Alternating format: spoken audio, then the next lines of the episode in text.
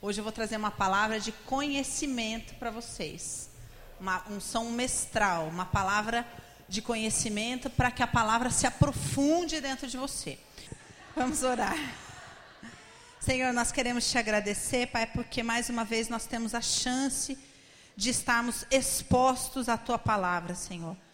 Por isso, agora, Pai, nós nos abrimos em corpo, mente, alma, espírito, Senhor, autorizando a tua palavra a trabalhar em nós, Pai. Te pedimos em nome de Jesus que o teu Santo Espírito venha ministrar particularmente cada um aqui, Pai. Te pedimos também que o Senhor dê ordem a uma miríade de anjos, Pai, para trabalhar em favor da tua igreja nos lugares espirituais, retendo toda tentativa maligna de impedir o trabalhar da tua palavra em nome de Jesus, Pai. Eu te peço apazigua a inquietação, para que cada um aqui, Senhor, possa receber no profundo do seu ser a tua palavra e que a tua palavra siga trabalhando, meu Deus, em nome de Jesus, para o cumprimento do teu propósito, Pai. Em nome de Jesus, Senhor. Amém. Abra sua Bíblia no livro de Êxodo, capítulo 34. Vamos nos situar aqui. Neste momento, que a palavra relata aqui no capítulo 34 de Êxodo, Moisés tinha passado por uma situação muito ruim de subir ao monte, descer com as tábuas da lei, encontrar o povo adorando o bezerro de ouro, se revoltar contra isso. O Senhor dá, então, no início do capítulo 34, a segunda tábua da lei. E um pouquinho antes, essa informação você vai guardar, a gente não vai usar agora. Um pouquinho antes, no capítulo 33, versículo 17, o título da minha Bíblia diz: Moisés roga a Deus para que este lhe mostre a sua glória. Então, o que estava acontecendo com Moisés? Moisés, ele entrou num nível de compreensão, ele chegou com a lei, ele viu que o povo não queria a lei, ele queria mais do Senhor, e ele entende que o mais do Senhor seria a glória dele. Então, ele vai e pede para o Senhor: Senhor, mostra-me a sua glória. Ao que o Senhor responde: Olha, vocês não têm condição. Vou ler aqui um pedacinho, o Senhor diz, diz assim para ele no versículo 19: Respondeu-lhe o Senhor: Farei passar toda a minha bondade diante de ti e te proclamarei o nome do Senhor. Terei misericórdia de quem eu tiver misericórdia e me compadecerei de quem eu me compadecer. E acrescentou: Não poderás ver a face, porque homem nenhum verá a minha face e viverá. Disse mais o Senhor: Eis aqui um lugar junto a mim, e tu estarás sobre a penha. Quando passar a minha glória, eu te porei, te porei numa fenda da penha, e com a mão te cobrirei, até que eu tenha passado. Depois eu, tirando a mão, tu me verás pelas costas, mas a minha face não se verá. Aqui nós vemos um desejo de Moisés de contemplar a glória de Deus, de contemplar um algo além de viver, de usar a palavra para benefício próprio. Ele queria um algo maior. E o Senhor começa a explicar para ele no texto que a gente vai ler o porquê que aquilo não era possível. Então, essa transformação, ela está além das nossas necessidades humanas de como é que eu faço para me dar bem na vida. É quando eu começo a me relacionar com a ceia e com a palavra, porque eu quero algo mais. Então, o Senhor quer nos oferecer este algo mais. E essa palavra aqui vai falar sobre isso hoje. Amém? Nosso texto é Êxodo 34, versículo 6. E passando o Senhor por diante dele, clamou: Senhor, Senhor Deus compassivo, clemente e longânimo, e grande em misericórdia e fidelidade, que guarda a misericórdia em mil gerações, que perdoa a iniquidade, a transgressão e o pecado, ainda que não inocenta o culpado, e visita a iniquidade dos pais nos filhos e nos filhos dos filhos até a terceira e quarta geração. E imediatamente, curvando-se Moisés para a terra, o adorou e disse: Senhor, se agora achei graça aos teus olhos, segue em nosso meio conosco, porque este povo é de dura cerviz. Perdoa a nossa iniquidade e o nosso pecado, e toma-nos por tua herança.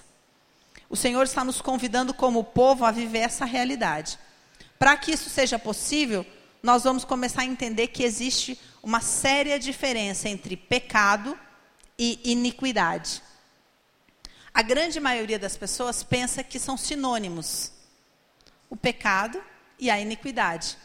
algumas palavras que a Bíblia usa referente a esse assunto: pecado, iniquidade, transgressão, concupiscência. Cada uma dessas palavras se refere a uma coisa. E essa diferença é muito significativa para nós. E é sobre isso que nós vamos falar. Hoje nós vamos entender o que é iniquidade, que é um negócio muito sério e que é, é o que está entre nós e a glória de Deus.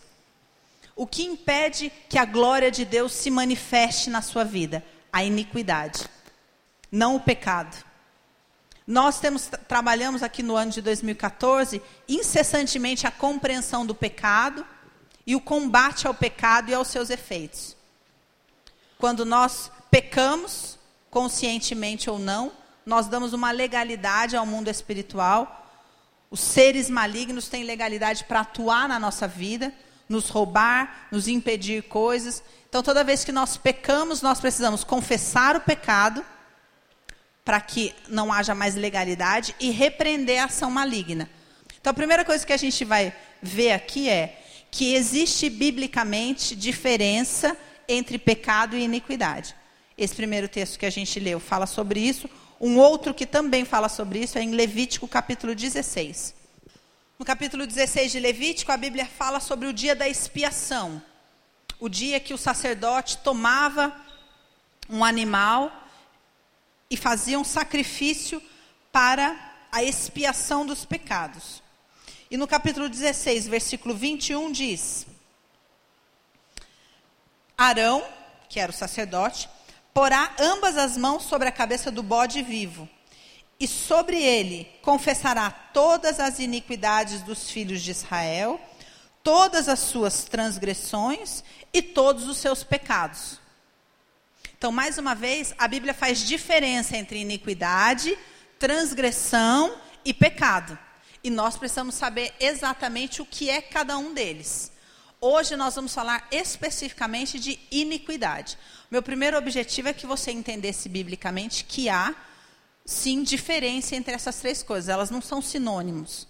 Por isso que o Senhor faz questão de dizer isso, aquilo e aquilo outro. Então, para você entender o que, que é iniquidade, Imagine o seguinte: iniquidade é a matéria-prima do mal.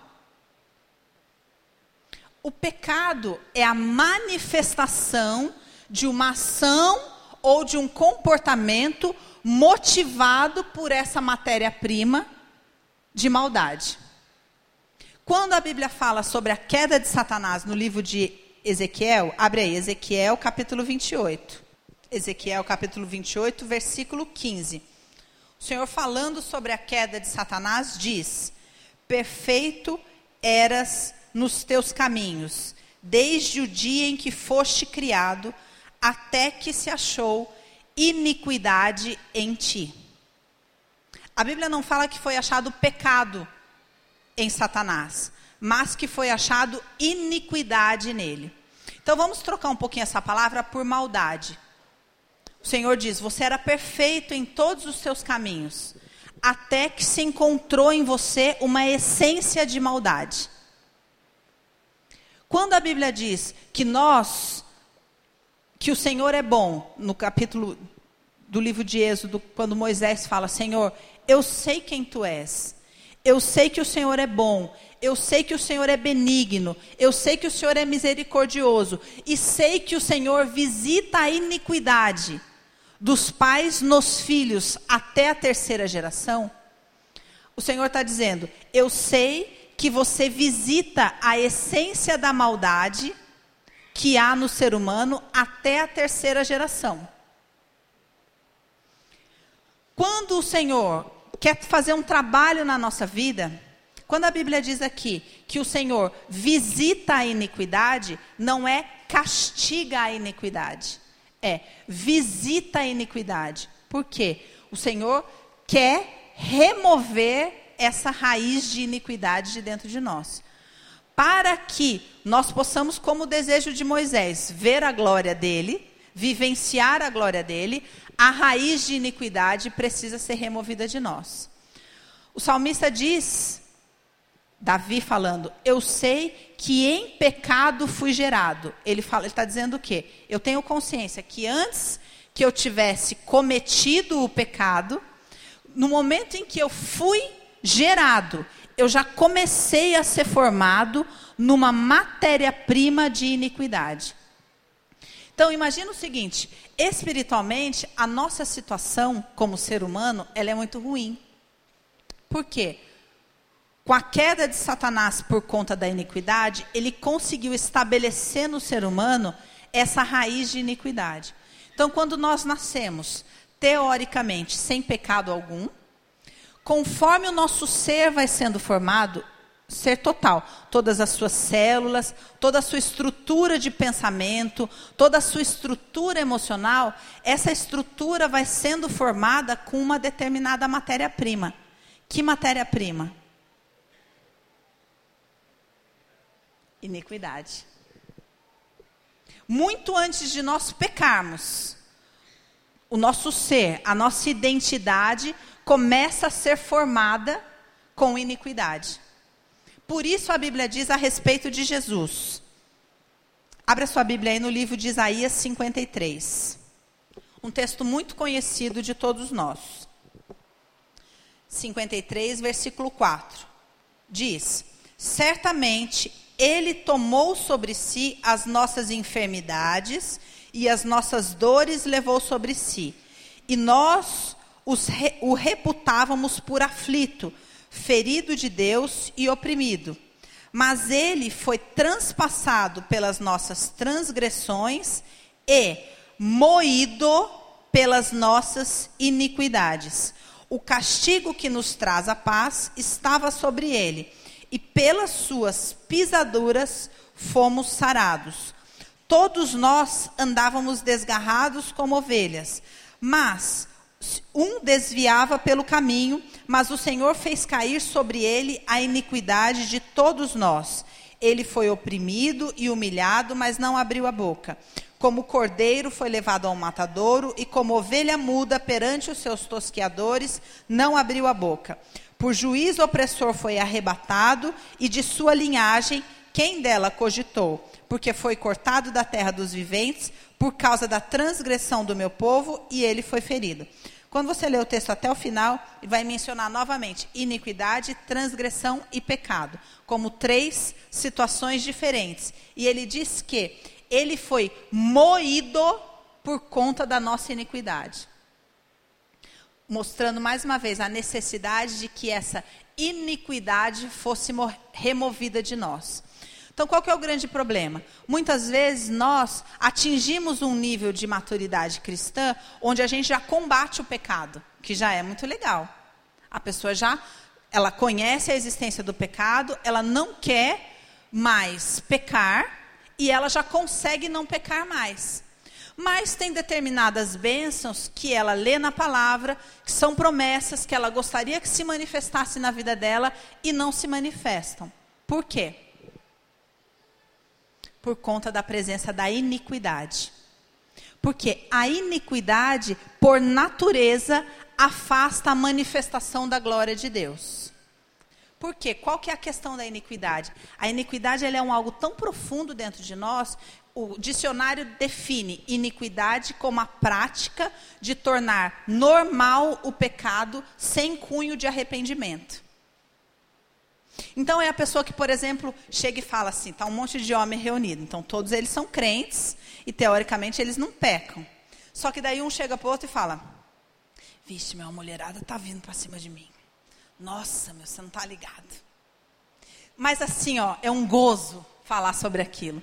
Porque ele já não dá mais bola, porque afinal ele é crente e não pode. Mas lá dentro do ser dele, ele acha o máximo, porque ele foi formado em iniquidade. Vocês estão entendendo? Tenho meu filho, meu filho pequenininho. E ele é todo galanteador, não sei o quê, pai, ele é todo charmoso. E uma vez, eu vendo ele todo charmoso, assim, eu falei, nossa, a mulherada vai ficar louca com esse menino. Aí o Espírito Santo falou, por que o plural? Então, por que mulherada? Eu falei, é verdade. Olha a iniquidade. E aí eu comecei a combater porque eu falei: não, meu filho vai casar virgem. Meu filho vai ter uma mulher.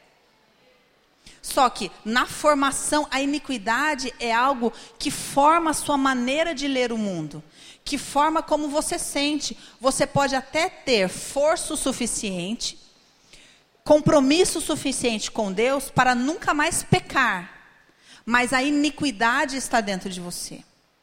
E para que a gente consiga viver um nível de experiência com Deus maior, a iniquidade dentro de nós precisa ser removida. Então, uma segunda etapa.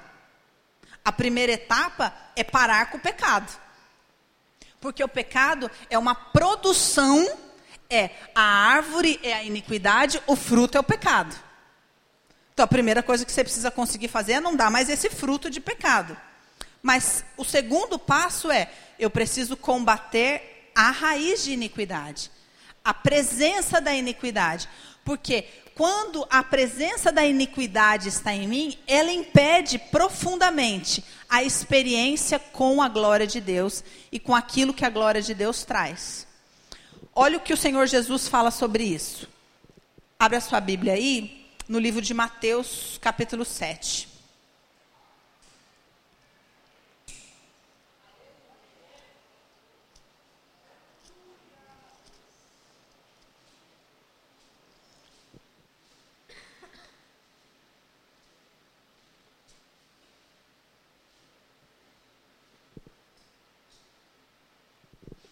Capítulo 7, versículo 15, Jesus fala o seguinte: Acautelai-vos dos falsos profetas. Aí ele menciona aqui.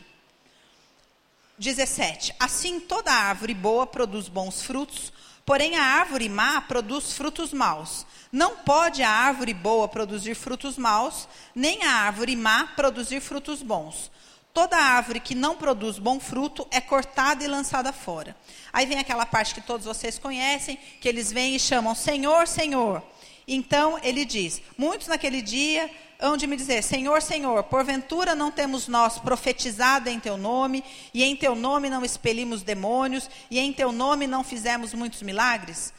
Então lhes direi explicitamente: Nunca vos conheci, apartai-vos de mim vós que praticais a iniquidade. Então, uma outra compreensão. Jesus, ele fala: Eu vim para os pecadores. Na situação do pecado, aquela mulher que está sendo acusada de adultério, ele diz: Quem não tiver pecado, atire a primeira pedra. Esse, esse é o posicionamento de Jesus para com o pecado e para com o pecador. Mas olha o posicionamento de Jesus para a iniquidade. Porque Jesus compara a iniquidade a uma árvore e diz: pela árvore você vai conhecer.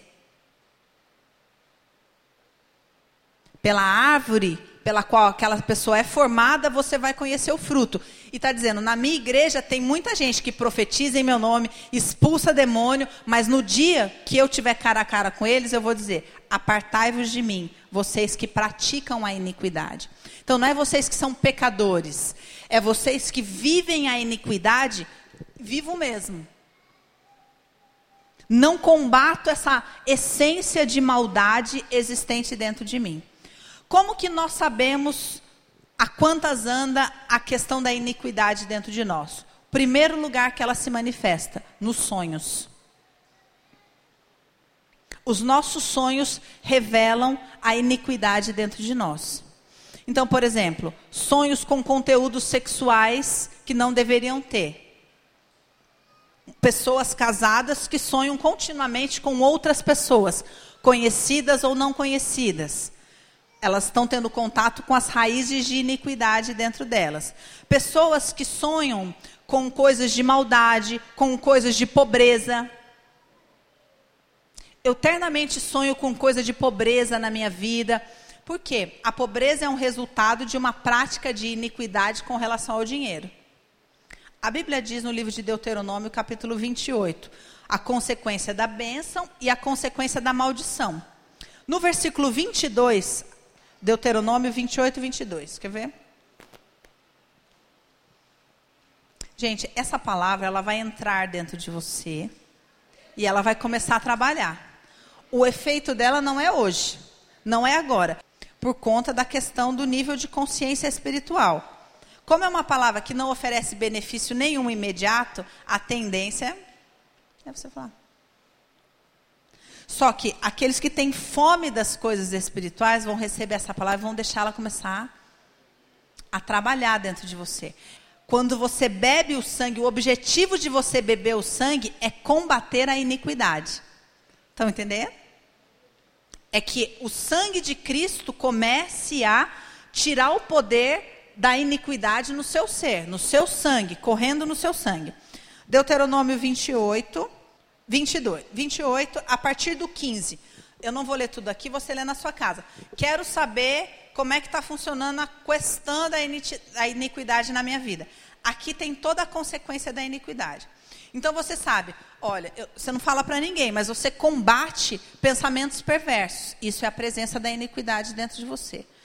A sua mente é super atacada por cenas disso, cenas de pornografia, cenas de violência, cada qual com o histórico de iniquidade da sua própria família. As pessoas não falam sobre isso porque não há liberdade na igreja para que as pessoas falem. Mas se isso fosse uma cultura e as pessoas pudessem contar o conteúdo dos seus sonhos, se as pessoas tivessem realmente a liberdade de falar, eu quero cura, elas falariam das atrocidades que acontecem nos sonhos delas. Esses, essas questões que acontecem no sonho são indícios para você pesquisar as iniquidades dentro de você. O problema é que às vezes a pessoa é tão apegada à iniquidade que ela interpreta isso não como iniquidade, mas como uma porção de si mesma. Então, um homem, por exemplo, que sonha que, que no sonho está pegando várias mulheres, ele não fala iniquidade, ele fala, não, é porque essa é minha essência, né? Eu sou, eu estou quieto, estou assim porque o Senhor me curou, mas na minha essência eu sou aquilo. E tem orgulho.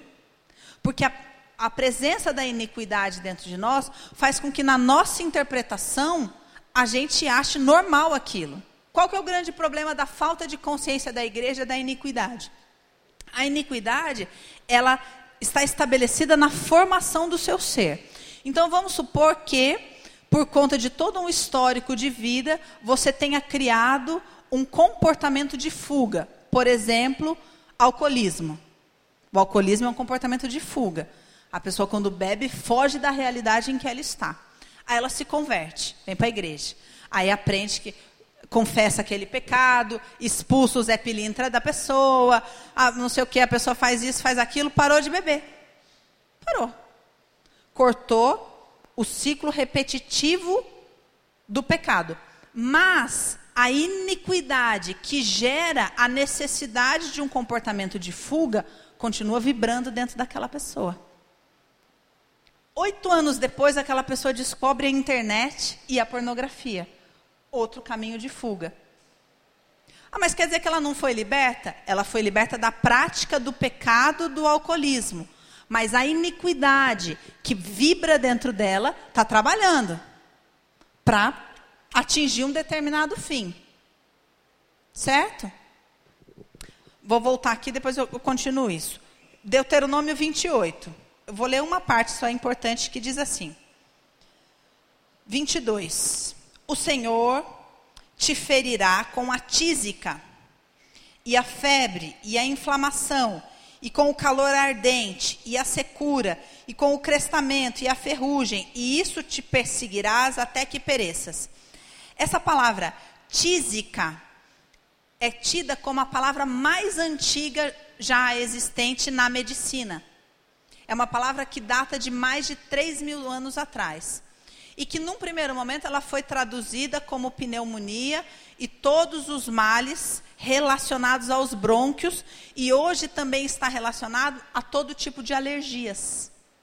Então, às vezes são pequenas enfermidades que nós temos continuamente, mas que a gente acha normal, porque a gente conhece a palavra que diz: é, Ele levou sobre si as nossas enfermidades. Mas todo mundo aqui toma remédio como se fosse a coisa mais normal do mundo. A gente não combate essa, essa, essa enfermidade é, de estimação. A minha alergia, a minha renite, a minha sinusite, a minha bronquite, a minha não sei o que, a minha não sei o que lá. É to... Ah, isso aqui vai atacar a minha não sei o que. Só que a presença dessa enfermidade indica a condenação de uma iniquidade que tem passado por várias gerações. E a gente aprende a passar, a pensar, não, mas eu nasci com isso, toda a minha família tem isso. E acha normal. E não é normal. É um indício da iniquidade e do resultado da iniquidade. Assim como falências, depois você lê tudo aqui. Tem muitas coisas que falam sobre a vida profissional, sobre as perdas, as perdas de posses, de imóveis, de, enfim, zilhões de coisas que são a colheita da iniquidade que vem acompanhando. E que você quer combater, você vai lá, renuncia, você faz libertação, mas chega num nível e você fala, pô, mas tem alguma coisa que está impedindo. O que é que está impedindo? A iniquidade. Vocês estão entendendo? Sim? Então, existe um convite da parte do Senhor para que a gente comece a combater a iniquidade. Deixa eu ler uma outra parte antes. É, que que eu, no livro de Tiago, capítulo 1, livro de Tiago, capítulo 1, versículo 12, ele explica a origem do pecado. Então ele diz: Bem-aventurado o homem que suporta com perseverança a provação, porque depois de ter sido aprovado, receberá a coroa da vida, a qual o Senhor prometeu aos que o amam. Ninguém, ao ser tentado, diga: sou tentado por Deus, porque Deus não pode ser tentado pelo mal, e Ele mesmo a ninguém tenta. Ao contrário, cada um é tentado pela sua própria concupiscência quando essa o atrai e seduz. Pausa. Algumas Bíblias tratam essa palavra concupiscência como cobiça. A palavra concupiscência significa tendência aos prazeres terrestres, propensão aos prazeres terrestres, uma inclinação aos prazeres principalmente de ordem sensuais. Então, o que, que a Bíblia está dizendo aqui? Que, ao contrário, cada um é tentado pela sua própria tendência aos prazeres da carne, motivados por essa matéria-prima de iniquidade que existe dentro de nós. E aí diz: então, a concupiscência, depois de haver concebido, dá a luz ao pecado, e o pecado, uma vez consumado, gera a morte. Então, o que, que a Bíblia está dizendo aqui? Que essa iniquidade dentro de você, ela é uma coisa que vibra e gera o tempo todo. Pensa quanta energia você gasta combatendo pensamentos, sentimentos o dia inteiro. Imagina se você pudesse usar toda essa energia para construir, para produzir. A gente gasta uma energia gigantesca combatendo aqueles, aqueles brotinhos de concupiscência que nasce dentro da gente, para que isso não conceba e não se transforme em pecado. Agora, adianta a gente ficar, é como se fosse um, uma grama, que todo dia você vai lá e tem que arrancar as ervas daninhas. Até que você descobre que tem um mata-mata. Que você joga lá e não nasce mais aqueles matos. A mesma coisa na vida espiritual. Imagina se você puder usar tudo aquilo que você recebe de Deus, não para ficar combatendo uma, um, um impulso dentro de você que quer te levar a produzir o pecado. Mas se você pudesse usar toda essa força dentro de você para crescer em Deus, verdadeiramente. Como que a gente faz isso? Combatendo a iniquidade. E a Bíblia nos convida a isso. Ela diz claramente isso. No livro de Segundo Timóteo, capítulo 2. Segundo Timóteo, capítulo 2, versículo 19, diz: Entretanto, o firme fundamento de Deus permanece tendo este selo: o Senhor conhece os que lhe pertencem. E mais, aparta-te da iniquidade todo aquele que professa o nome do Senhor. Algumas Bíblias, essa palavra iniquidade está trocada por injustiça, que são sinônimos. Tá? Por uma perspectiva espiritual, são sinônimos, e eu já vou explicar. Ora, numa grande casa, não há somente utensílios de ouro e de prata, há também de madeira e de barro, alguns para honra, outros, porém, para desonra. Assim, pois, se alguém, alguém a si mesmo se purificar desses erros, ou seja, dessas iniquidades, será utensílio para honra, santificado e útil ao seu possuidor, estando então preparado para toda boa obra. Foge outro sim das paixões da mocidade. Segue a justiça, a fé, o amor e a paz com o coração puro e invoca o Senhor. E repele as questões insensatas e absurdas, pois sabes que só engendram contendas.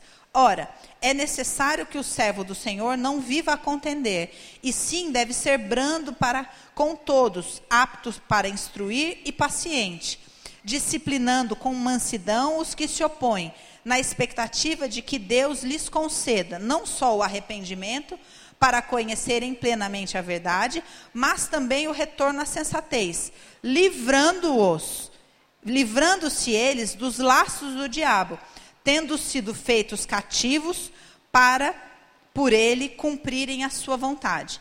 Eu li todo o texto para você entender inserido dentro do contexto. O texto fala: "O firmamento de Deus é esse o seu trono está estabelecido em retidão e justiça. E o Senhor conhece aqueles que o pertencem e por isso diz: livrem-se da iniquidade.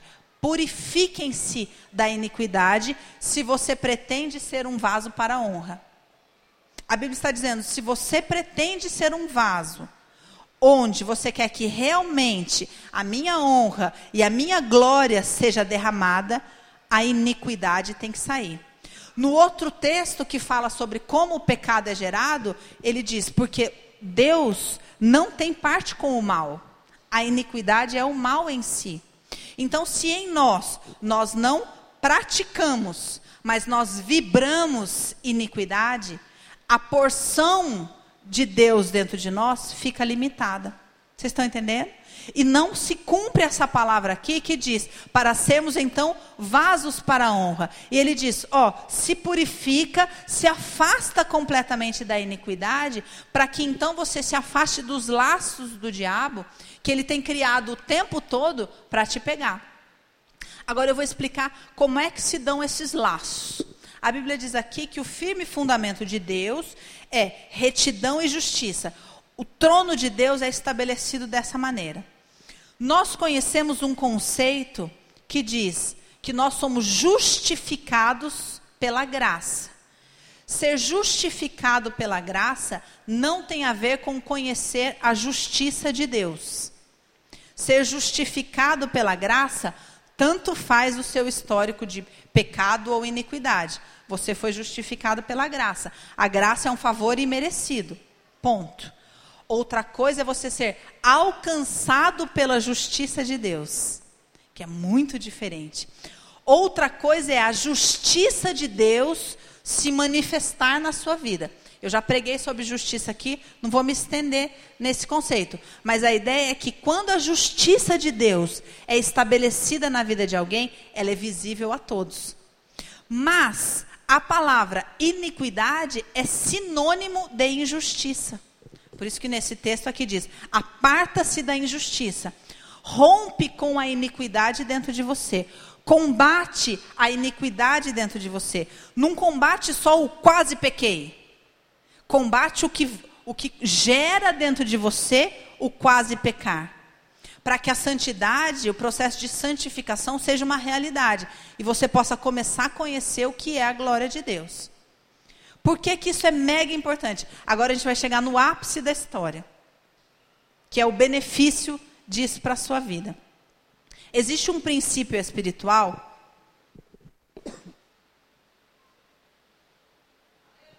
que é uma verdade bíblica e que foi distorcido por Satanás e vendido para o mundo como um segredo de coisas espirituais e que os crentes tendem a falar: ah, isso não é de Deus, mas não reconhecem que há uma base bíblica para aquilo. O que acontece é que houve uma distorção e o mundo entende errado. Sobre o que, que eu estou falando? Sobre a lei de atração. Vocês já ouviram falar sobre isso? Essa ideia que o mundo diz: você atrai para você coisas boas ou coisas maus. Ruins a partir daquilo que você pensa. Existem inúmeros livros que falam a respeito disso. Você é capaz de criar a sua própria realidade, etc, etc, etc.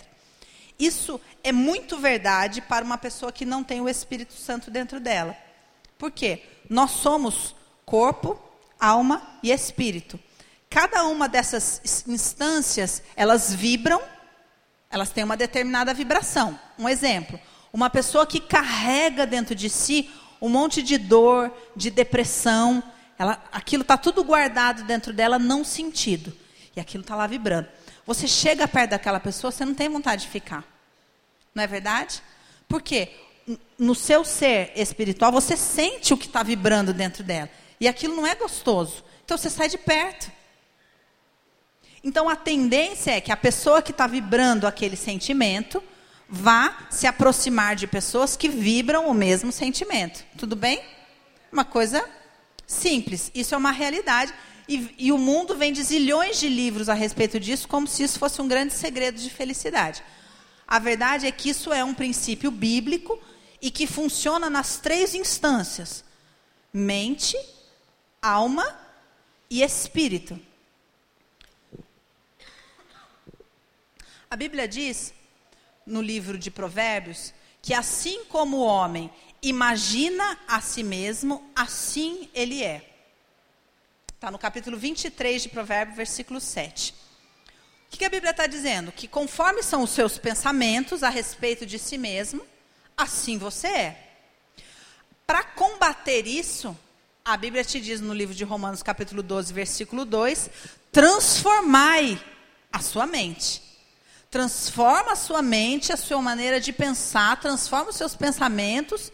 Não se molde a este século, mas transforma, senão você não vai experimentar qual seja a boa, perfeita vontade de Deus. Certo? Então, sim, aquilo que eu penso influencia a vida que eu tenho. No livro de Jó, Jó diz: O mal que eu temia me sobreveio Está dizendo, aquilo que eu sentia e que eu morria de medo que acontecesse comigo, aconteceu. Então vocês percebem que são do, o mesmo princípio? Assim como o homem imagina, pensa, cria, assim ele se torna na sua mente. Jó descobre isso falando: aquilo que eu carregava de sentimento dentro de mim, eu tinha muito medo que acontecesse uma coisa. Isso vibrou, vibrou, vibrou de tal forma que aquilo que eu temia me sobreveio. Certo? E isso também é verdade no âmbito espiritual. Isso não está nos mundos, isso não está no livro do mundo. O livro do mundo fala no máximo a respeito daquilo que você pensa e naquilo que você sente. Mas olha o que a Bíblia diz no livro de Isaías, capítulo 60. Aleluia.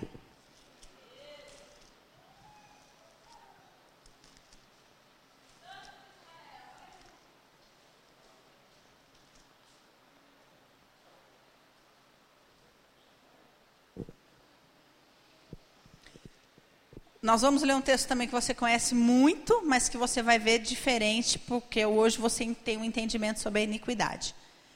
Isaías 60 diz: Dispõe-te e resplandece, porque vem a tua luz, e a glória do Senhor nasce sobre ti. Porque eis que as trevas cobrem a terra, eis que a iniquidade cobre toda a terra, e a escuridão cobre os povos, mas sobre ti aparece resplandecente o Senhor, e a sua glória, a glória dele, se vê sobre ti. As nações se encaminham para a tua luz, e os reis para o esplendor que te nasceu. Levanta em redor os olhos e vê. Todos esses se ajuntam e vêm ter contigo. Teus filhos chegam de longe e tuas filhas são trazidas nos braços. Então o verás e serás radiante de alegria e o teu coração estremecerá e se dilatará de júbilo, porque a abundância do mar se tornará a ti, e as riquezas das nações virão a ter contigo. Eu vou ler até aqui. Esse aqui é o plano de Deus para uma pessoa onde a justiça dele pode se manifestar. Entenda, Deus procura desesperadamente pessoas em que ele possa falar: eu vou trazer a minha justiça na vida daquela pessoa. E a justiça de Deus é algo extraordinário, porque juntamente com a justiça dele vem a manifestação da glória.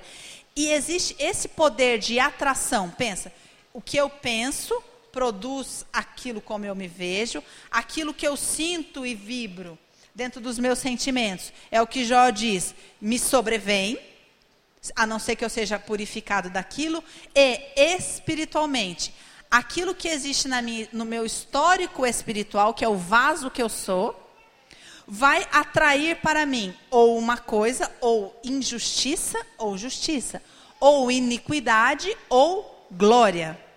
Neste caso, ele diz: levanta e resplandece, porque a glória do Senhor está vindo sobre você. A gente interpreta muito essa passagem como sendo: ai, Deus vai me honrar, agora vai. Agora todo mundo vai ver que eu sou o máximo. Não é isso. Essa palavra está se referindo à manifestação real da glória de Deus num ser que combateu a iniquidade. E a justiça dele pode se manifestar. E quando essa justiça se manifesta, diz: toda a abundância do mar vai vir até você. Todas as riquezas virão até você. Você vai se alegrar de uma maneira e vai viver um júbilo que você não acredita. Por quê? Porque toda a iniquidade presente no seu ser foi trocada pela glória. A glória é uma matéria-prima da luz, assim como a iniquidade é a matéria-prima das trevas. Entender? A Bíblia diz aqui: levanta-te e resplandece, porque está chegando sobre ti a glória do Senhor. Olha e vê que toda a terra está coberta de trevas e de escuridão. Quando você tem esse entendimento, você olha e fala: tudo é iniquidade. Para você ver que a Bíblia diz que cidades inteiras são construídas sob a iniquidade e reinadas pelas trevas. É terrível, porque a iniquidade é a matéria-prima com que Satanás trabalha. E nós precisamos. Abandonei a prática do pecado? Acabou? Lógico que não. Agora a verdadeira guerra vem. Agora eu vou combater a iniquidade dentro do meu ser. A iniquidade presente nos meus pensamentos, nos meus sentimentos, no meu corpo físico, na minha genética. Até que a glória de Deus tenha um vaso digno para ser derramado. E quando esse dia chegar, as bênçãos dos mares abundarão a ti, e as riquezas da terra virão a você. Por quê? Porque essa é a justiça de Deus. E tudo o que Deus mais quer é que a justiça dele seja estabelecida na vida de alguém. Mas, enquanto há a presença da iniquidade, isso não é possível. Nós vamos ler mais dois textos para acabar. Vou ler mais uma coisinha só aqui. Falando sobre Jó ainda, no capítulo 30 de Jó, olha a consciência que Jó teve no processo de remoção da iniquidade de dentro dele. Vocês sabem que Jó tem uma longa jornada, porque primeiro ele faz tudo com a sua própria força, pecar, obviamente, ele não pecava e ainda sacrificava em prol dos possíveis pecados dos seus filhos. E aí ele vai e fala: pô, mas não é possível, porque não há transgressão em mim, não há transgressão em mim. E ele vai combatendo, até que o Senhor vai levando ele num nível de profundidade, que no capítulo 30 do livro de Jó, versículo 16, ele diz: Agora dentro de mim se me derrama a alma. Os dias de aflição se apoderaram de mim. À noite me verruma os ossos e, e os desloca, e não descansa o mal que me rói. Olha que compreensão que ele teve. Pensa, gente, chegou uma hora, a gente vive distraído com o emprego, com isso, com igreja, com aquilo, com um monte de coisa aqui fora. Essas coisas de fora foram arrancadas de Jó. Jó perdeu todos os negócios, Jó perdeu todos os filhos, Jó foi atomado por uma é, por uma enfermidade, e ele começa naquela viagem, e ele começa a combater, não, não é justo o que você está fazendo comigo, o que, que eu fiz, o que, que eu fiz, o que, que eu fiz, só que a Bíblia diz que a bondade de Deus é tal, que visita a iniquidade dentro de você, ó coisa linda, ele visita, esse momento terrível que Jó estava vivendo era a misericórdia e a bondade de Deus visitando a iniquidade dentro dele. Porque se Deus chama, Ele não pode fazer você conviver. A, iniquidade está ali seu, na sua vida e segue a vida normal. Não, Ele é tão misericordioso, Ele é tão bondoso que Ele visita a iniquidade. Até quatro gerações, até que essa iniquidade seja removida. Nós, porque não temos o amor pela obra do Senhor que a gente deveria ter, a gente não se, não se deleita na visita da iniquidade. A gente não tem prazer e não fala, Senhor, muito obrigada, porque o Senhor está mostrando a iniquidade dentro de mim, para que ela possa ser combatida, para que eu possa entrar em guerra contra essa iniquidade. Se a gente pensasse assim, a gente viria uma alergia e falasse, obrigada, Senhor, o Senhor está me mostrando a iniquidade, eu vou combater essa iniquidade. Assim como já falou, eu cheguei no estado que hoje a minha alma se derrama sobre mim. E hoje eu estou cara a cara com o mal que me rói por dentro. Olha que compreensão. É você saber, eu fui gerado em maldade. A maldade, a iniquidade, eu fui gerado em iniquidade. E se eu mergulhar no profundo, eu vou encontrar essa iniquidade. E eu posso combater essa iniquidade. Para que a justiça de Deus encontre um vaso para a honra. Coisa linda, gente. Coisa linda que o Senhor nos chama a viver. Por isso que é naquele texto de 2 Timóteo, ele diz: "O Senhor sabe a quem ele pertence, a quem pertence a ele e aquele que combate a iniquidade."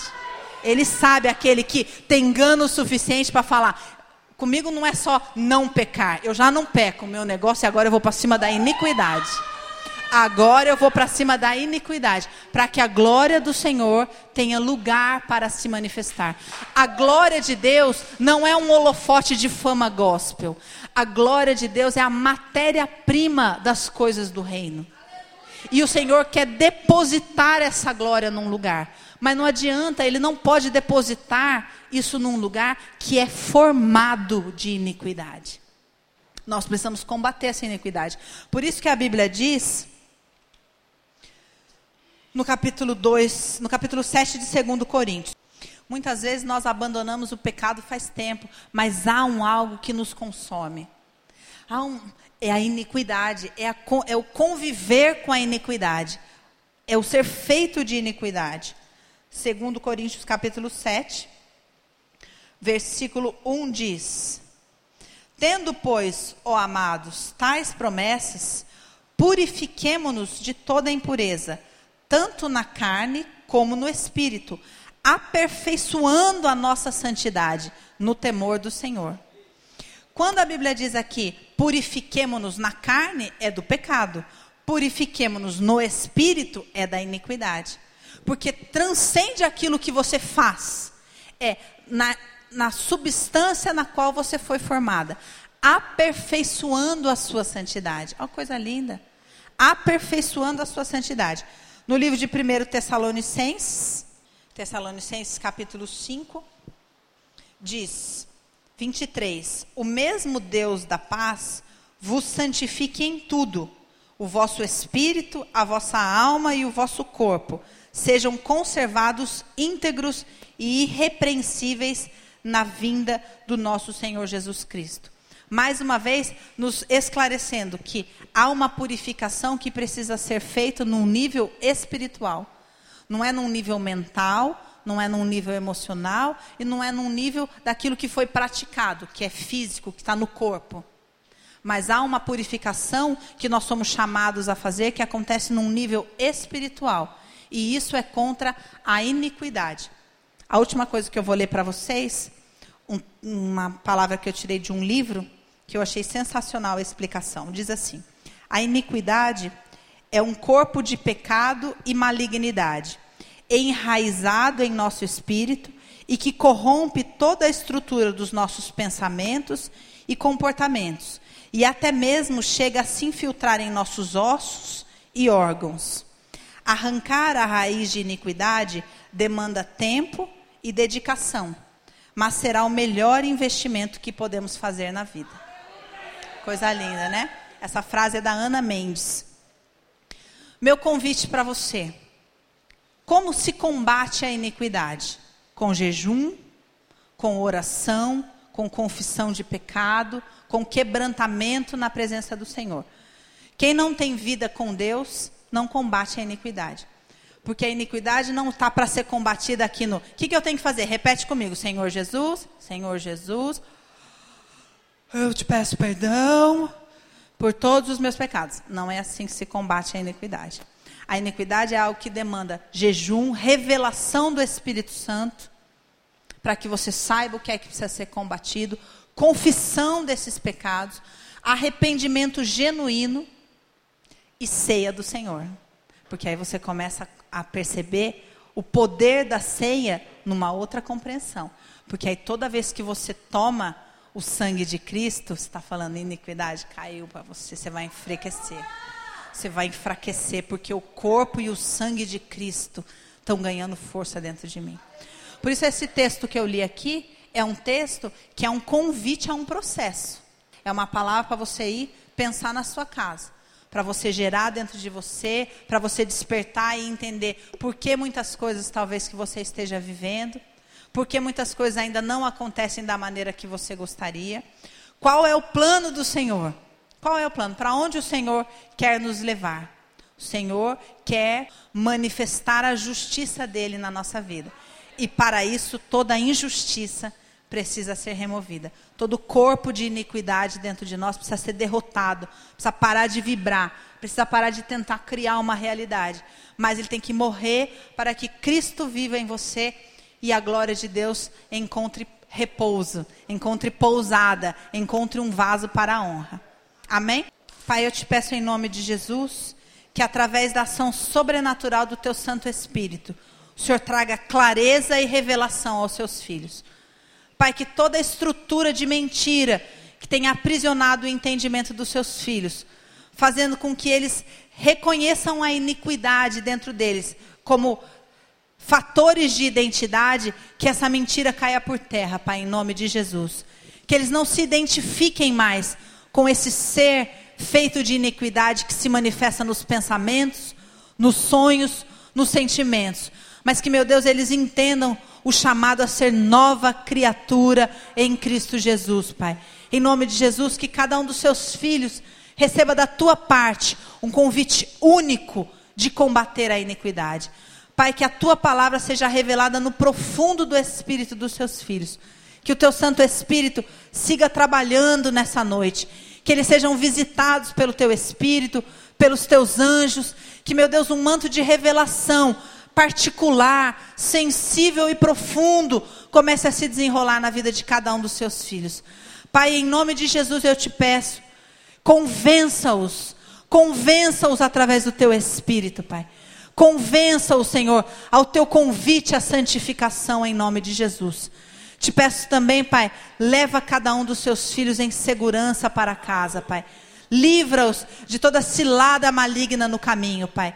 Em nome de Jesus, eu te peço, selamente o espírito deles com teu Santo Espírito, para que a semente da tua boa palavra não seja roubada nem distorcida, Pai, mas que ela cresça potente, crie raízes profundas e transforme a vida dessas pessoas.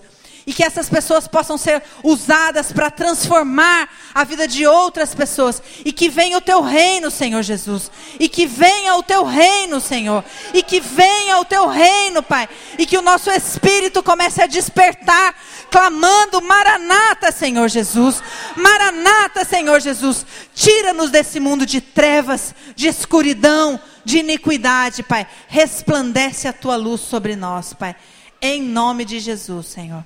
Amém.